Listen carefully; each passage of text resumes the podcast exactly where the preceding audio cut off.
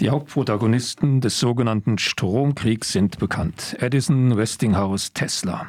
Aber wer kennt Paul Cravat?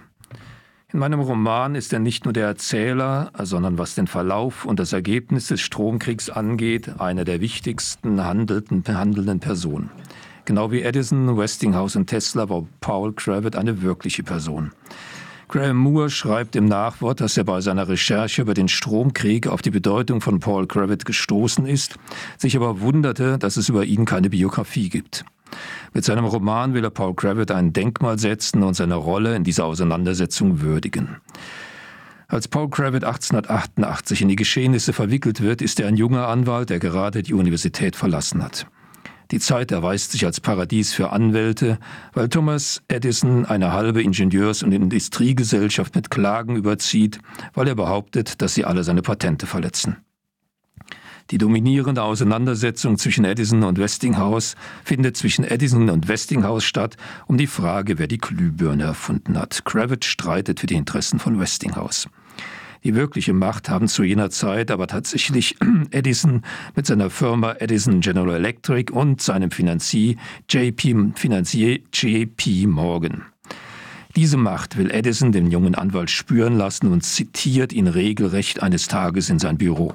Kravitz muss dem folgen, weil einem Edison verweigert man sich nicht.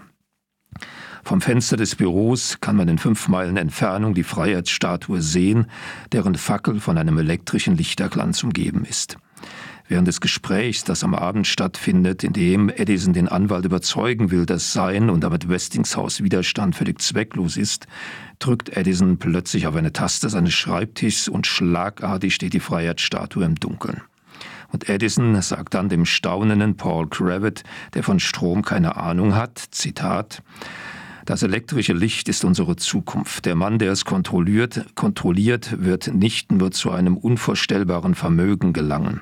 Er wird nicht einfach nur die Politik dirigieren. Er wird nicht bloß die Kontrolle über die Wall Street, Washington, die Zeitungen, die Telegrafengesellschaften und die Millionen elektrischer Haushaltsgeräte, von denen wir jetzt noch nicht einmal zu träumen wagen. Nein, nein, nein. Der Mann, der die Elektrizität beherrscht, wird zum Herrscher über die Sonne am Firmament. Und mit diesen Worten drückt Thomas Edison erneut auf seinen schwarzen Knopf und die Fackel der Statue ging wieder an. Zitat Ende.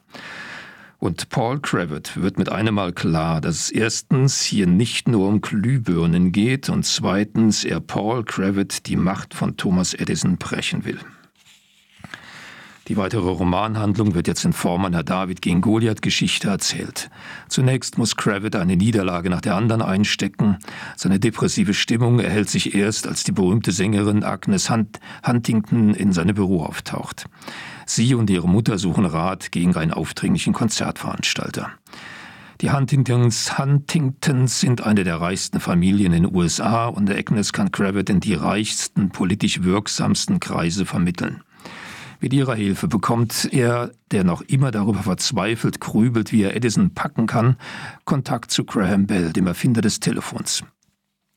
Der rät ihm, sich nicht in diesen unsäglichen Patentstreitigkeiten zu verzetteln, sondern das Wall Street Journal zu lesen und an die wirkliche Quelle der Macht von Edison zu gehen, an seinen Geldgeber JP Morgan. Das Wall Street Journal sagt ihm, dass es um die Finanzen Edisons nicht gut gestellt ist und wiederum der Einfluss Agnes bringt Kravitz auf einen exklusiven Empfang, an dem auch JP Morgan teilnimmt. In einer slapstickhaften Szene schließt sich Kravitz mit Morgan im Klo ein. Der Anwalt berichtet von den finanziellen Schwierigkeiten Edisons und schlägt Morgan vor, dass es doch besser ist, wenn sich die beiden Firmen zusammenschließen, anstatt sich zu bekriegen, was nur unnötig Geld kostet. JP Morgan kennt natürlich die finanzielle Lage, hält jedoch 60 Prozent der Anteile an den Firmen Edison und außerdem hat er sich schon Ähnliches wie der Anwalt ausgedacht. Es gilt nur noch eine Lösung zu finden, wie man Edison los wird. Nachdem alles klar ist, wird ein umfangreiches Vertragswerk aufgesetzt und alles weitere ist Geschichte. Ich finde, der Roman erzählt die Geschichte des Stromkriegs in einer spannenden, aber auch witzig flüssig zu lesenden Art und Weise, die das Geflecht aus Egoismus, Größenwahn, Erfindergeist und Kapitalmacht gut aufdröselt, die hinter der Geschichte um den Stromkrieg steckt. Ein bisschen zu melodramatisch ist die Geschichte mit Agnes Huntington. Am Ende stellt sich heraus, dass Mutter und Tochter Hausangestellte einer reichen Familie waren. Sie begehen dort einige Diebstähle, setzen sich nach Europa ab, nennen sich um und es beginnt die Karriere der Agnes Huntington.